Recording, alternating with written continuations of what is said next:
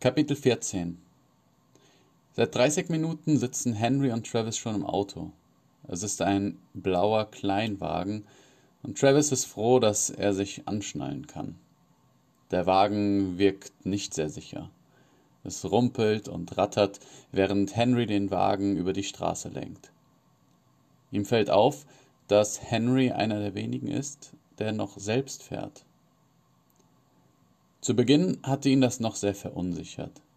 Sie sind an Autos vorbeigefahren, in dem der Fahrer an einem Notebook gearbeitet hat. In einem anderen Auto saß ein Pärchen, das sich mit breiten Gesten gestritten hat und niemand von beiden auf die Straße geachtet hat. Er dachte, sie bauen einen Unfall. Mittlerweile beobachtet er es mit regem Interesse, jedoch ohne dabei Panik zu empfinden. Henry erklärt ihm, dass autonomes Fahren zum Standard gehört, er aber nichts davon hält. Sie biegen ab in eine kleine Seitenstraße, die einen kleinen Hügel hinaufführt. Dort befindet sich der städtische Friedhof. Ein seltsames Gefühl überkommt Travis, das er nicht einordnen kann. Henry und er steigen aus dem Auto. Travis merkt, dass die Luft um einiges kälter ist als in der Stadt, dafür auch viel frischer. Es scheint, als gäbe es hier keine Störungen, keine Ablenkungen, wirklich ein Ort der Ruhe. Langsam gehen sie den Schotterweg entlang, bis sie endlich am Eingang des großen Friedhofs ankommen. Ein großer LED-Bildschirm ist das erste, was Travis bemerkt. Die bekannte Stimme ertönt wieder. Herzlich willkommen im St. Martins Friedhof. Es tut mir sehr leid um Ihren Verlust. Travis bemerkt, wie menschlich die Stimme programmiert wurde. Sie klingt sehr natürlich und mitfühlend. Wie kann ich Ihnen behilflich sein? Henry sagt, wir würden gerne das Grab von Travis Reynolds besuchen. Die selbstverständliche Art, in der Henry das fragt, verwirrt Travis kurz. Die ganze Fahrt über war er so abgelenkt und fasziniert von dieser Welt, dass er nicht darüber nachgedacht hatte, zu welchem Ort sie unterwegs sind. Das Grab befindet sich in Sektor 3, Parzelle 25. Es sind etwa acht Minuten Fußweg. Langsam gehen die beiden auf dem Schotterweg entlang. Travis Augen blicken umher und er erkennt Hunderte, wenn nicht Tausende Grabsteine, die auf den Hügeln aufgestellt sind. Es sind einfache weiße Marmorsteine. Vor einigen stehen Kerzen oder frische Blumen. Eine ältere Frau steht vor einem Grab und macht eine Geste mit ihren Händen, um danach mit der Hand den Stein zu küssen. Etwas weiter weg erkennt er eine Trauergemeinde. Menschen, gekleidet in Schwarz, unterhalten sich leise und folgen dabei einem kleinen Elektromobil, auf dem eine Urne transportiert wird. Wie viele Geschichten hier begraben liegen, wie viel Trauer und Schmerz hier verborgen ist. Jetzt hier rechts, sagt Henry. Travis ist überzeugt, dass es sich um einen großen Irrtum handelt. Er lebt. Henry geht einige Schritte vor und bleibt plötzlich vor einem Grab stehen. Hier ist es, sagt er. Travis geht unmerklich langsamer weiter. Er bemerkt an Henrys Reaktion, dass er sich nicht geirrt hat. Sein Blick wandert die verschiedenen Grabsteine in diesem Sektor lang. Sie sind ohne persönliche Nachricht oder Nachruf, einfach nur Namen und Daten. Die Namen sind ohne Bedeutung für ihn, bis sein Blick letztlich auf den ersten Stein fällt, der ihn sofort im Herzen berührt. Ein einfacher weißer Stein aus Marmor. In einer einfachen Schrift steht geschrieben Caroline Reynolds, 27. März 1993, 23.07.2028. Darunter Travis Reynolds, 16. Juli 1994, 23. Juli 2030. Seine Kehle ist wie zugeschnürt. Er bekommt kaum Luft. Seine Augen scheinen sich kurz zu drehen und ein starker Schmerz zieht durch seinen ganzen Körper. Instinktiv entfernt er sich von dem Grab und seine Glieder fangen an zu zittern. Er schüttelt den Kopf. Das kann nicht sein, sagt er. Sein Blick geht an seinen Körper herunter. Er hält sich seine Hände vors Gesicht und schreit lauthals. Henry muss ihn festhalten. Eine Frau, die einige Grabmale weiter mit Blumen in ihren Händen steht, dreht sich mit einem mitleidigen Blick zu ihnen um. Henry führt Travis zu einer Bank. Sie sitzen einige Minuten ohne ein Wort zu reden, bis Henry den Mut fasst und etwas sagt. Ich habe nicht mal im entferntesten die Ahnung, was hier los ist, aber ich weiß eins, du bist am Leben, du bist hier.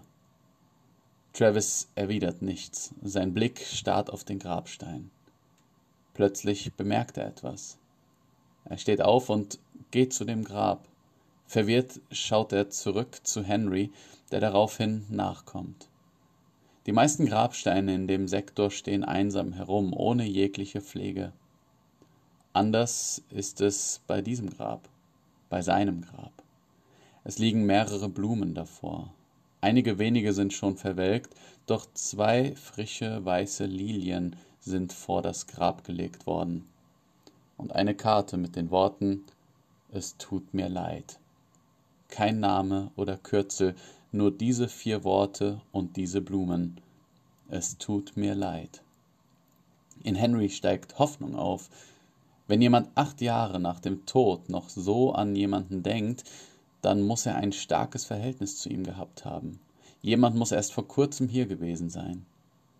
Henry zückt sein Telefon und tippt auf Marys Namen. Immer wenn irgendetwas Wichtiges in deren Leben passiert oder sie etwas Schönes erleben, rufen sie sich an und teilen es miteinander. Einige Freunde halten das zwar für kindisch, aber für sie ist das ein wichtiger Bestandteil ihres Lebens und ihrer Ehe. Mary ist begeistert von dieser Neuigkeit. Wir werden herausfinden, was mit dir passiert.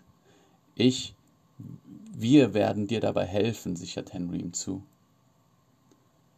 Travis steht noch völlig unter Schock, doch bedankt sich bei Henry. Auf einmal sackt Travis in sich zusammen. Seine Augen drehen sich, bis nur noch das Weiße des Augapfels zu sehen ist. Ein Gurgeln ist aus seinem Mund zu hören und Schaum tritt aus. Das Innere seines Körpers scheint sich zusammenzuziehen.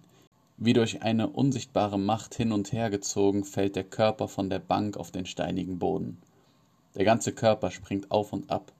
Henry versucht ihn aufzuhalten, doch er ist nicht kräftig genug. Er legt seine Jacke unter Travis Kopf, um zu vermeiden, dass dieser wieder gegen die Steine schlägt, und legt seine Beine auf seine Arme, um ihn zu beruhigen. Plötzlich ist alles still. Travis wird ruhig und fängt wieder gleichmäßig an zu atmen. Was ist passiert? fragt Travis. Doch Henry weiß nicht, was er darauf antworten soll. Er hat Angst um Travis. Was passiert mit seinem neuen Freund?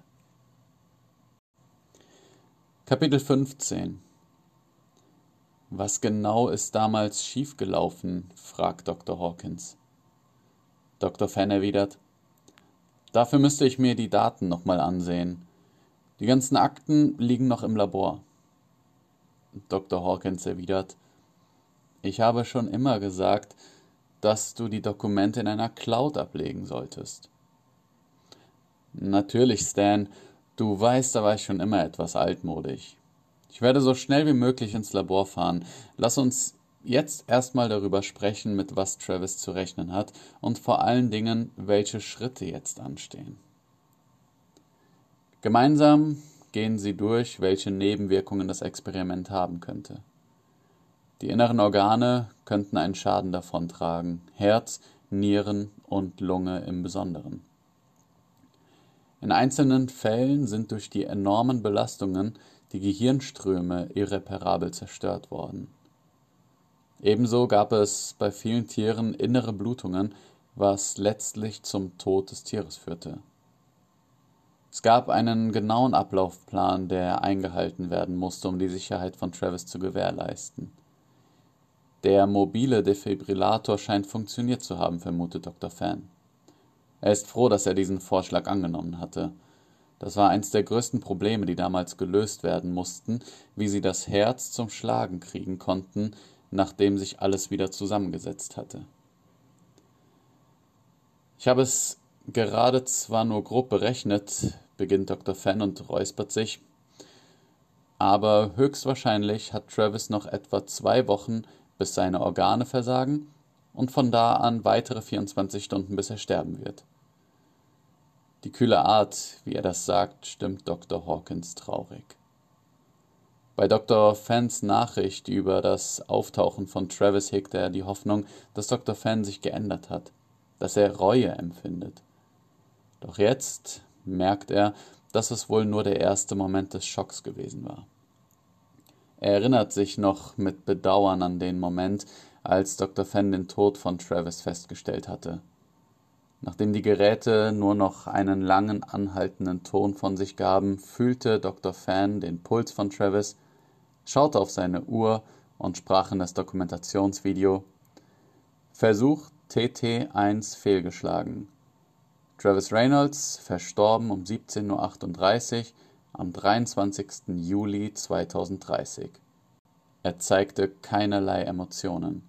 Er sprach diese traurige Nachricht diese traurige Feststellung in dieses Videoband, wie er es zig Male bei den verschiedenen Versuchstieren gemacht hatte. Jetzt ist es nun wieder soweit.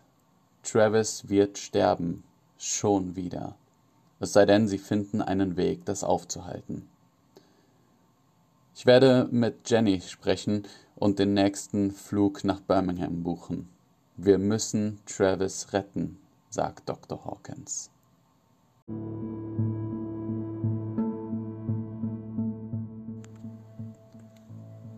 Das ist das Ende von Teil 1. Weiter geht's bald mit Teil 2 und zwar mit dem Kapitel 15.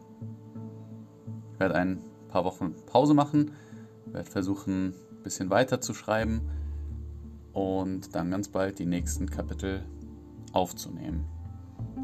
Ich hoffe, euch gefällt es bis hierhin. Lasst doch mal einen Kommentar da oder schreibt doch mal ähm, an die E-Mail-Adresse, wie es euch bis hierhin gefällt. Ähm, ja, was ihr denkt, wie die Geschichte weitergehen wird. Und ja, dann freue ich mich, bald den nächsten Teil hochzuladen. Und bis dahin wünsche ich euch einen schönen Sommer.